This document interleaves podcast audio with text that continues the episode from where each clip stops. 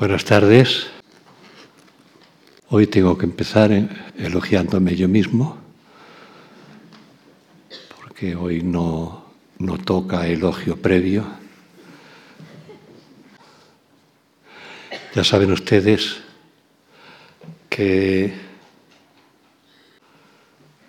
don Jacinto Benavente, que no dejaba de ser premio Nobel, escribió que el buen orador improvisa lo que dice y prepara lo que no deberá decir. Y yo había hecho todo lo contrario. Esperaba que Lucía me amparase como otras veces, aparte del amparo de todos cuantos trabajan aquí en la fundación y del vuestro y yo no había preparado lo que no debería decir, sino lo que pensaba decir. Así que voy y lo digo. Normalmente aún representan enumerando la relación de sus victorias, la relación de sus aciertos, en mi caso sus premios literarios, las ediciones de sus libros, sus eventuales traducciones. Y cuando ya está enumerado todas estas victorias, uno entrega en un folio en dos estos acontecimientos vitales y suele decir, este soy yo. Creo que no es del todo cierto. La experiencia de mi edad ya me hace dudar de lo que durante mucho tiempo parecía cierto y no lo era. Y creo que el verdadero currículum vitae, se dice así, así lo dicen quienes han tenido la fortuna de estudiar latín, que existía 1500 años antes que el castellano, es, sería entregar una página en la que lo que está enumerado no fuesen las victorias, sino las derrotas. Creo que nuestro verdadero rostro lo dibuja mejor la enumeración de nuestros fracasos, de nuestras tinieblas, de nuestra oscuridad, que la enumeración de nuestras victorias. Creo que un currículum vitae aproximadamente verdadero es aquel en el que no debería faltar aquella noche que nos la pasamos pensando en que nos habían humillado y no habíamos respondido adecuadamente a la humillación. Aquella vez que alguien nos amaba y dejó de amarnos, aquella vez quizá peor, en que uno amaba a alguien y dejó de amar a ese alguien, aquella tentativa que no se pudo cumplir,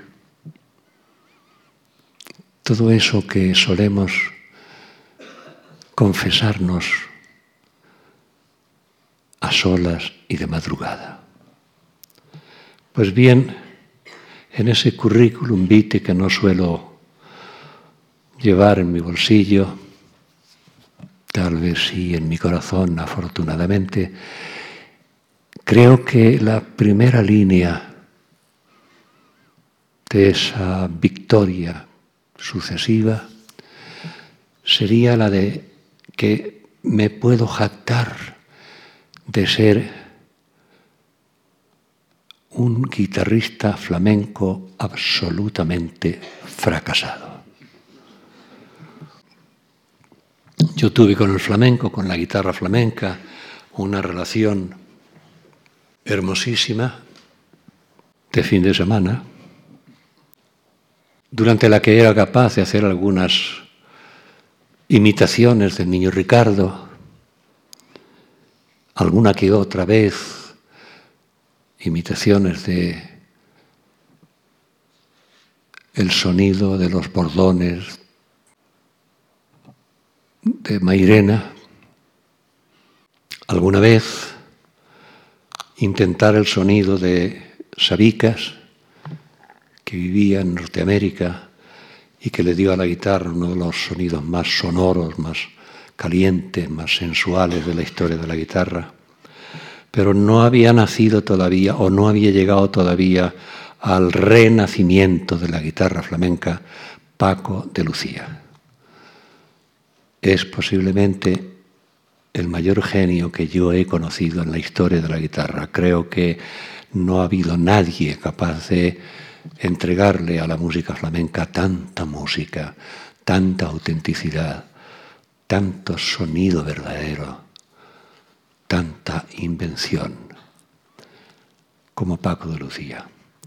El problema es que llegó Paco de Lucía, ya con 20 años lo era, dio una patada y dos o tres mil aficionados nos fuimos a la cuneta para siempre. Me consuela saber que en esa catástrofe no estoy solo. Quizá no he tenido jamás tantos colegas en la guitarra flamenca como tengo después de la llegada de Paco de Lucía. Quizá no los tendré nunca. La genialidad se, se da muy pocas veces a lo largo de un siglo y me sospecho que falta mucho tiempo para que venga alguien que supere el lenguaje, el código expresivo, el milagro expresivo de la guitarra flamenca. Ustedes saben que la guitarra flamenca tiene poco más de un siglo de edad, era un animalito sonoro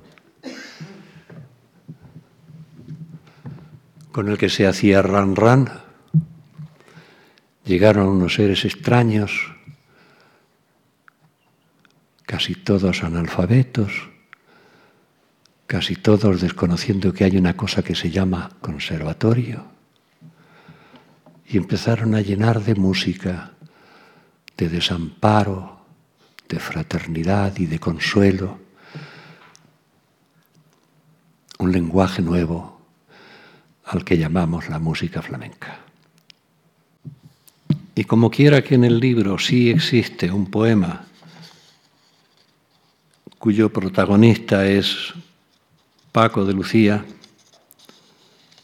pues empiezo leyendo ese poema que como decíamos antes de ayer, cumple la función fundamental del diálogo, la consolación. Se llama una gotera y dice, escucho la guitarra de Paco de Lucía. La música me araña los huesos de la edad. Lejanamente todo mi pasado se enfría. Una gotera insiste entre la soledad. La madrugada apoya su frente en la ventana y me confía unas sílabas de pena y compasión. Se lo agradezco desde la hiel de esta desgana.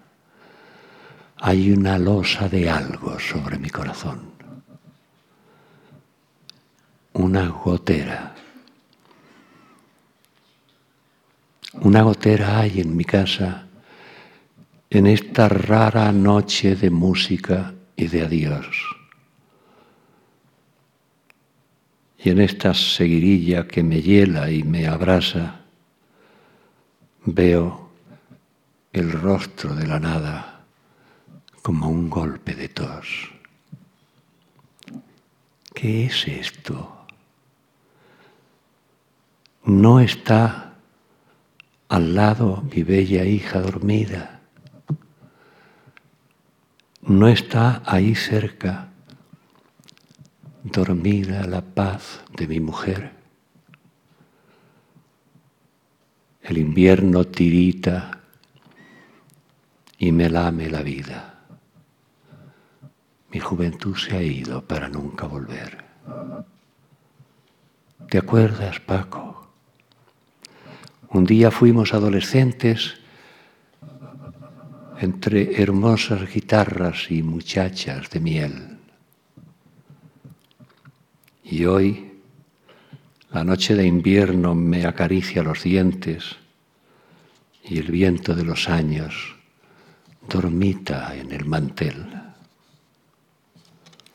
Todos mis sueños muertos se acuestan a mi lado y esta gotera sigue rezando sin cesar hasta el renunciamiento se quedó abandonado.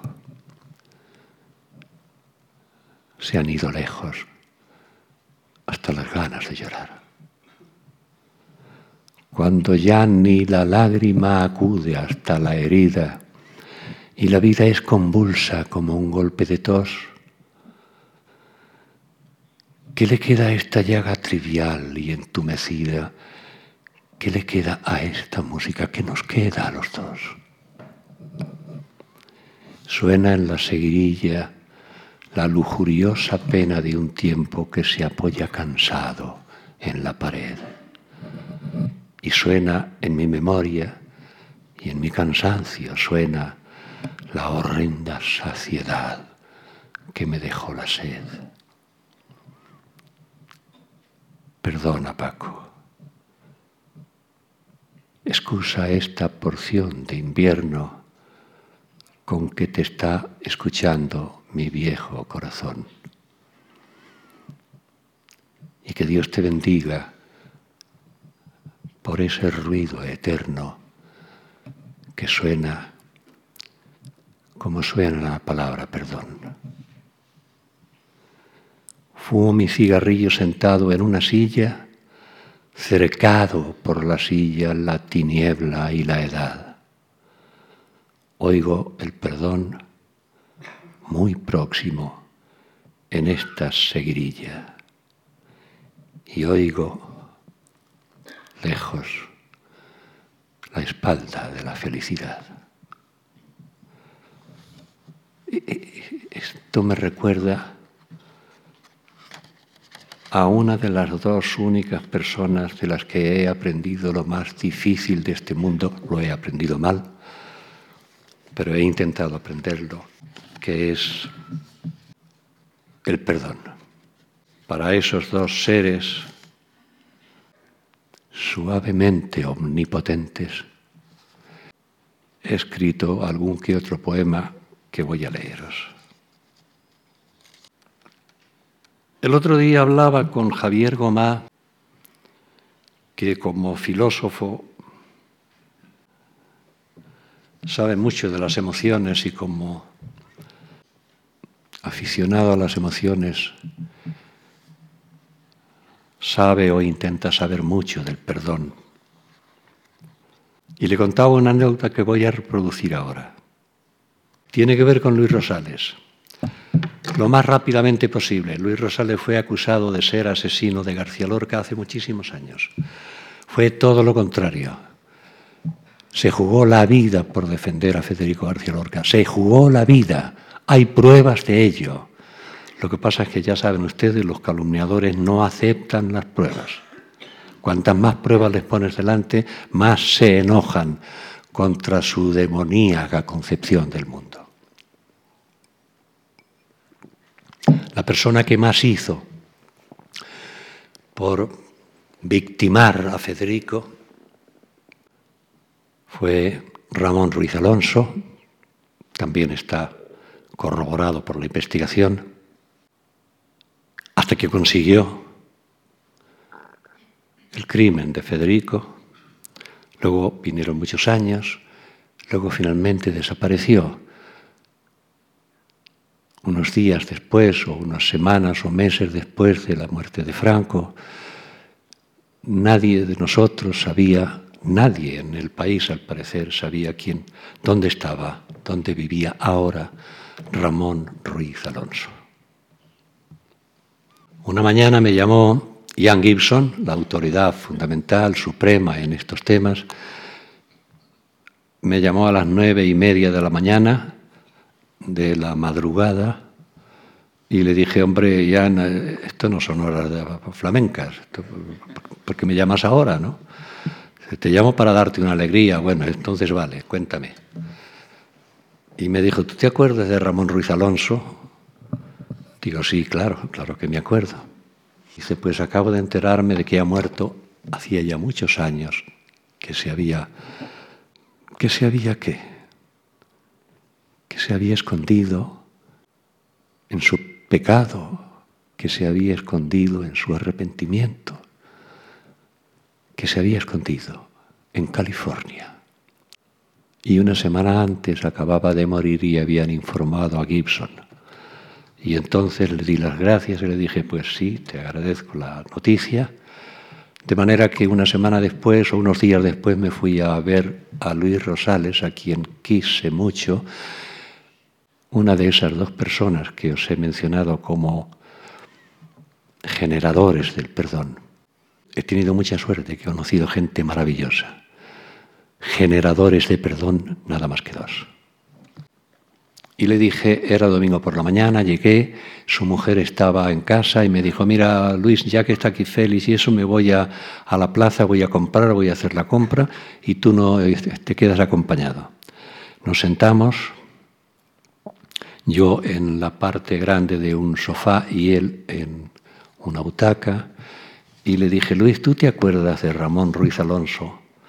Me miró con una sonrisa que no tenía nada de resentimiento, sino lo que ahora veréis. Y me dijo, ¿cómo no me voy a acordar? Presten atención, lo que os estoy contando tal vez no lo habéis vivido nunca. Ojalá podáis vivirlo.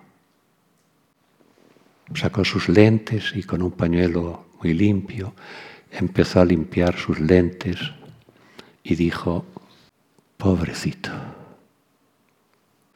Yo que entonces era aún menos inteligente que ahora, más joven que ahora, me permití la jactancia de enfadarme o simular enfado y decirle, pero Luis, ¿pero qué estás diciendo? ¿Te has vuelto loco o qué? Ese señor, aquel hombre, es el que te puso una cruz a cuestas en, la espalda para toda tu vida. Pero ¿qué dices? ¿Qué es eso de pobrecito? ¿De qué estás hablando? Las palabras que voy a reproducir son exactas. No he olvidado ni una sílaba. Me miró con las gafas en una mano y el pañuelo en la otra y me dijo, yo siempre supe que fui inocente hizo una pausa y agregó, Dios y yo siempre hemos sabido que soy inocente. Siguió limpiando sus lentes y, añadió, Ramón Ruiz Alonso siempre supo que fue culpable. Quien ha llevado una cruz a cuestas durante toda su vida ha sido Ramón Ruiz Alonso. Por eso he dicho, pobrecito. Creedme, no he inventado una sola sílaba. Me sentí asombrado, desorientado, huérfano, avergonzado, enriquecido. Y supe que estaba delante de un hombre capaz de perdonar a su propio verdugo. No quería dejar entre los tres o cuatro nombres que voy a mencionar con agradecimiento que estuviera entre ellos, tal vez encabezándolos a todos, Luis Rosales, para el cual había escrito hace algún tiempo en un libro que publiqué un poema que se llama Nocturno con Luis Rosales. Sin entusiasmo, ni ambición, ni cólera, solo el deber, socorrido con cigarrillos, ayuda hoy al encanecido poeta a proseguir la redacción de un libro contra la calumnia. Es invierno y un viento cuya maldad parece taciturna y desilusionada silba en la esquina una sonata en donde los siglos se precipitan lentamente, apagándose. Estos infelices, canallas, que emborronan la vida desde el origen de las comunidades, merecerían, piensa, un cronista más joven, más impaciente, con fe en el exterminio de la separación y de la iniquidad. Pero ay, los siglos acuden al agujero del invierno como hojas descosidas. Mi juventud susurra más aterida en cada amanecer y la calumnia es inmortal y solo deja de florecer para empezar a germinar hacia un nuevo florecimiento. Es pues inútil. Inicia parsimonioso una página más, prende otro cigarrillo, cubre con una mano sus hombros, con una manta sus hombros, y continúa sentado ante su mesa de trabajo, embebido y oyendo vagamente el rumor del viento, de la noche, de los siglos, de los calumniadores. Una pequeña apostilla a algo sobre lo que insistí suficientemente antes de ayer dije odiar o por lo menos no sentir ningún aprecio por los demagogos, por las gentes enigmáticas capaces de llevar a sus contemporáneos a una guerra, sea cual sea el disfraz ideológico con el que se vistan. No creo que estén hechos de mejor pasta los que fueron canallas en el levantamiento militar que los que fueron canallas en las checas torturando y matando seres humanos vivos. Aquella guerra le costó la vida al padre de Francisca Aguirre. Era un gran republicano y era un gran pintor. Por lo primero, le dieron la ejecución y por lo segundo, lo retiraron de la próxima edición de la enciclopedia Espasa, lo que se llama muerte civil. Muchos años después conocí a aquella huérfana. Entonces era la huérfana más guapa de Madrid, ahora es la viejecita más insustituible de la capital. Y hace poco me senté a escribirle a mi suegro, a quien no pude conocer, estas palabras. para encomendarle a su hija. El desterrado del Despasa. Vengo a pedirle a usted la mano de su hija. Permítame que me presente. Tengo 73 años cumplidos. Mi padre defendió a tiros la República. Tras su derrota tuvo suerte, no le dieron garrote vil. De los ocho hijos que engendró en el vientre de nuestra madre, vivimos cinco, todos varones. Todos cinco queremos mucho, don Lorenzo, a Paquita, la hija de usted. Y yo además la necesito para durar, para iluminar mi escalera, para morir sin odio. Vengo a pedirle la mano de su hija. La vida sigue, don Lorenzo. A Paquita y a mí nos nació Guadalupe.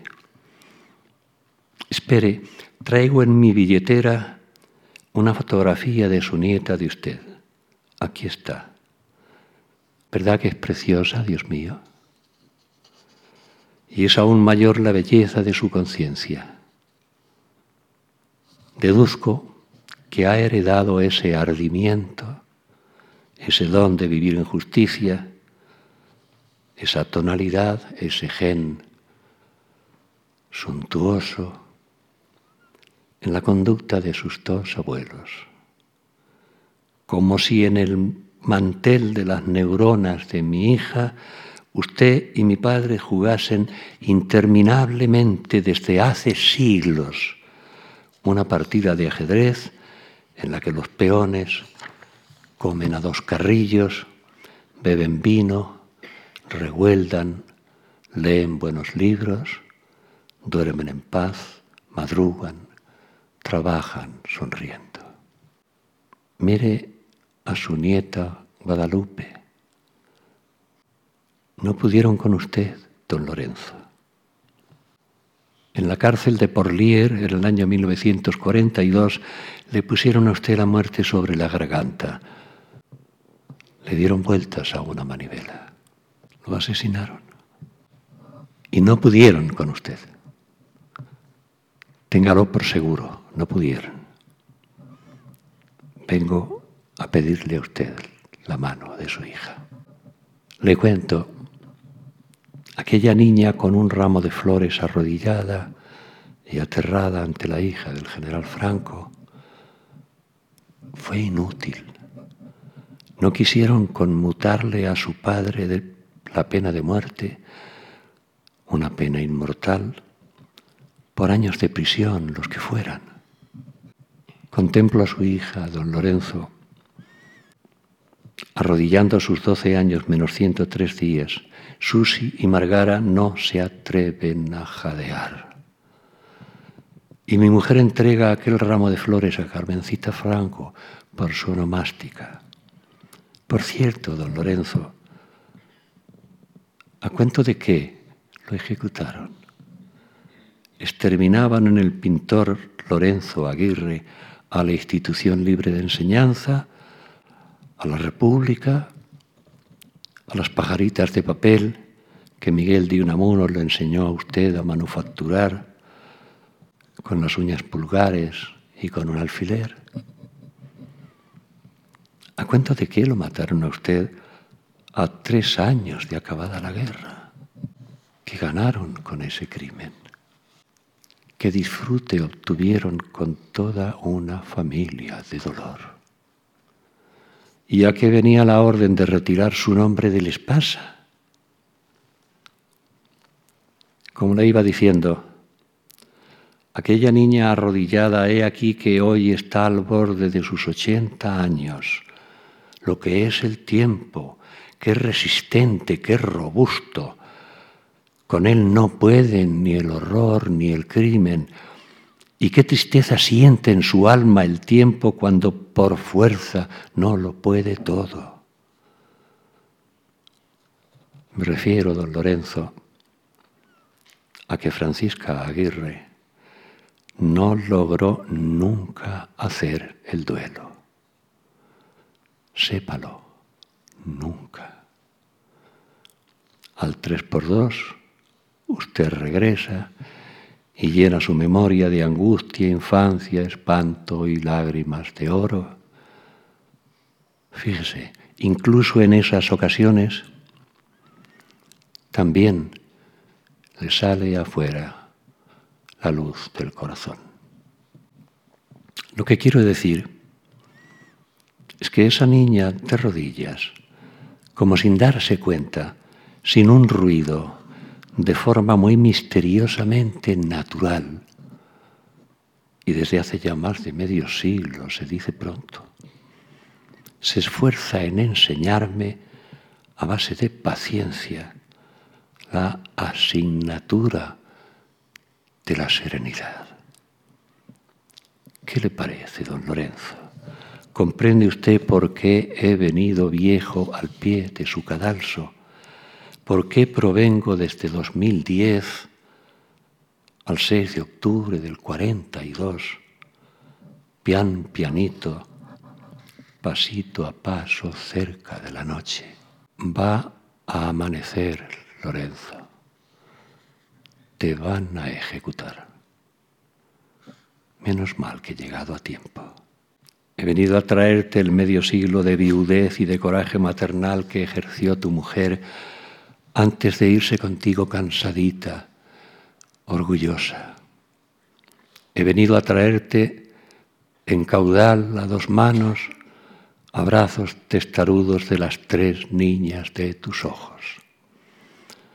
He venido a traerte en mi bandeja genealógica saludos de mi padre desde bajo su tumba.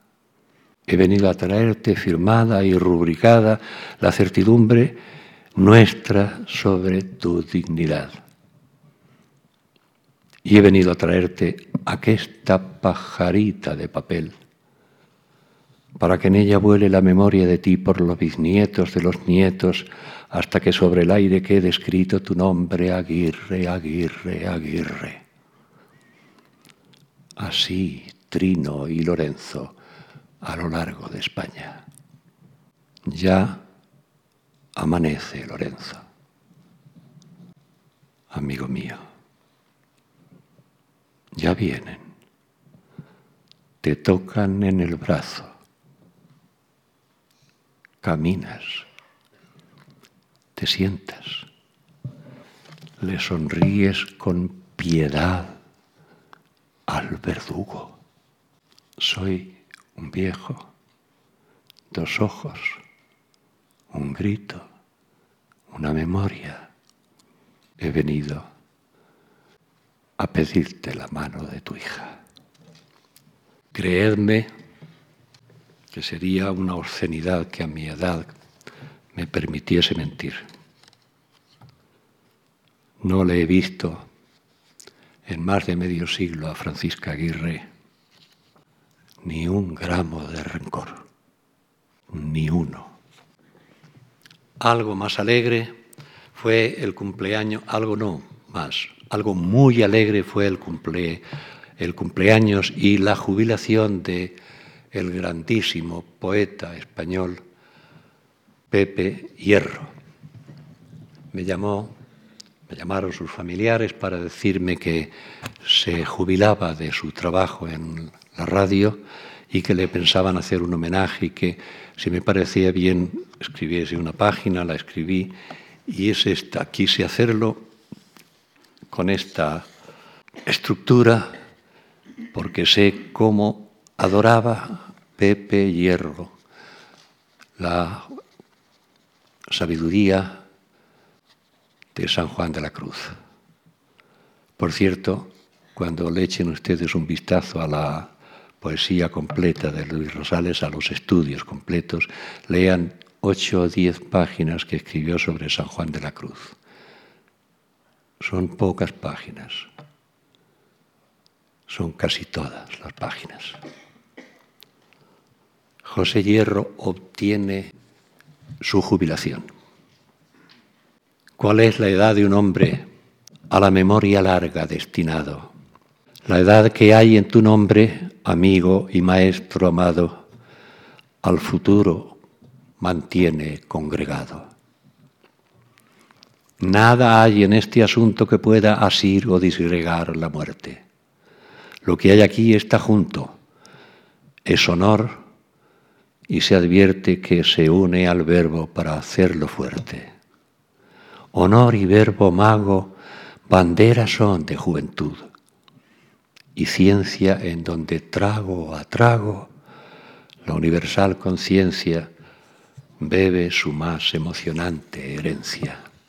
Quien aquí se jubila es la ley que nos gasta y erosiona, nos hiela y nos deshila, pero no tu persona, ante quien esa ley se desmorona. Amaste tanto, amigo, la dignidad, los seres, la alegría, que aprendimos contigo que habita en la energía hasta la flor de la melancolía. Gracias por tu lección, en donde con asombro hemos notado a Darío, a Juan Ramón, a Lope y a Machado junto al largo dolor de tu costado. Gracias por tu dolor lleno de dirección y luz y guía. Gracias por el honor que alumbra tu poesía, en donde todo el corazón te ardía. Tu llama de honda luna, que en su iluminación nos acompasa, sea nuestra gran fortuna mientras el tiempo pasa entre las azucenas de tu casa. Y dos poemas finales de los que tuvimos ocasión de hablar anteayer. Ustedes son seres cultos, han leído mucha poesía y advertirán hasta dónde este poema de homenaje a César Vallejo está cargado de referencias y de guiños y de gratitudes personales a César. Lleva, es lo mejor del poema, un verso de entrada de César Vallejo, once sílabas, un endecasílabo, en el que nos cuenta a todos vosotros y a mí la historia entera de nuestra vida desde que dejamos de gozar de la inocencia de la infancia hasta muchísimos años después. Ese verso dice, murió mi eternidad y estoy velándola. Con este otro verso, salud, oh creadores de la profundidad, escribí hace muchísimo tiempo, fue el primer libro que escribí, un libro Taranto, en donde está este poema que dice César, desde que tu espinazo cayó famosamente, lejano de taona estuosa, según supimos que orfandaste la rebanada de candeal, que ni te fue centeno, con cuanto te dejaron morir treinta años más, y ahora desde entonces, qué estruendo de silencio, aunque ya no te pegamos con un palo, ni tampoco también con una soga y si tuviéramos un húmero tuyo plantado en la maceta, regaríamos su tuétano con savia de una hogaza, todas migas estuosas, hasta que nos cesara la honda sangría de la ventana, que aún para despedirte escruta con dentera de monte en monte, por si tú lo querrías. Cholo internacional, moriste tanto que no sé si hablo a ti o al mundo de los muertos, que ahora no sé si fuiste uno o dos o tres, si muerto César y a la vez Vallejo, no me sería preciso pedir dedos prestados para contarte diez a diez tu caída hacia sin fondo. Porque uno debería desatinar roerse una rodilla contra el cielo de la boca, hacerse caldo de campana hirviendo, sajarse el cúbito y el radio con que escribe y con que envía la mano a saludar para injertarles infortunio y barba, izarse un parietal en un sarmiento, velarse a costra los gritos de la infancia adolescente y con ya calvas, no cejar, fruncirse de estupor bajo el diafragma, cojear, clamorear el resuello, toser uñas para expulsar después este responso. Llueve en París y llueve un poco de silencio y de París por el resto del mundo. Cuánta mamá faltó en tus alacenas.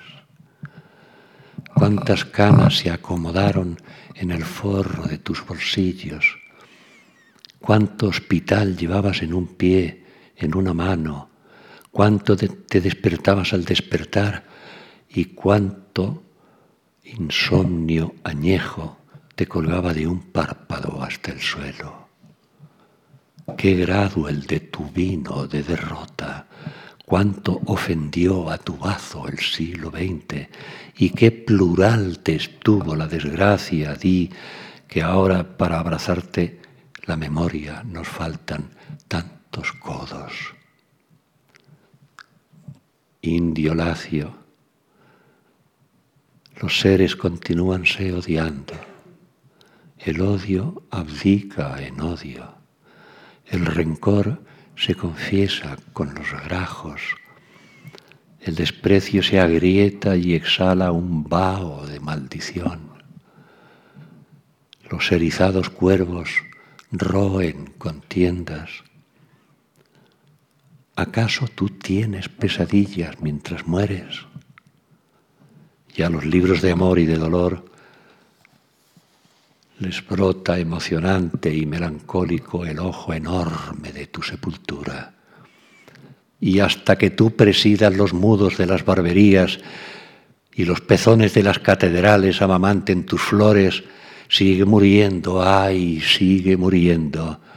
Oh vino que enviudó de esta botella, oh corazón con cálida lengua bovina, oh corazón con pueblo y con ojeras, oh corazón inmenso, como un cántaro inmenso lleno de agua valleja y estuosa.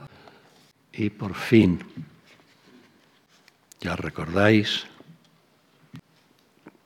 que yo no puedo vivir sin Guadalupe Grande, Francisca Aguirre, mis hermanos, mi familia, mi Vallejo, mi Paco de Lucía, mi don Antonio Machado. Mágico, alta y misericordiosa, dolorosa y pensativa, por entre los lentos años, su cara vieja y magnífica es como una lenta hiedra amparando a mi ruina cuántas veces me ha vendado mis más secretas heridas, en cuánta amargura ha puesto pomada de compañía, cuánto ha refrescado el infierno de mi desdicha. Como un viento de silencio, lleno de luz y de enigma, se acerca a mi puerta oscura y universalmente silba un amor universal que me calma y me reanima. Es como un milagro. Entra paciente por las rendijas del dolor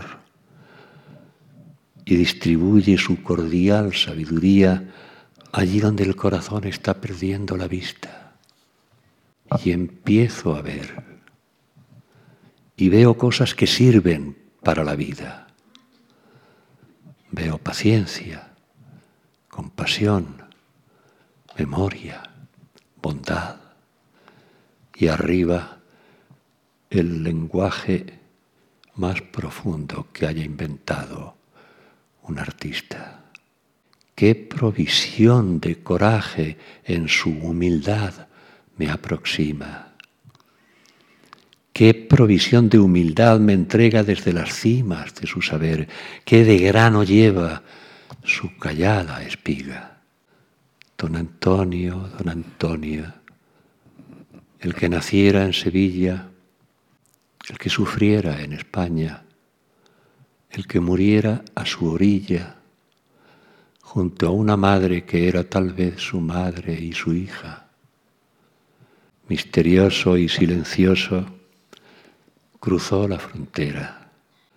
Iba enfermo de muerte y pena y derrota y despedida.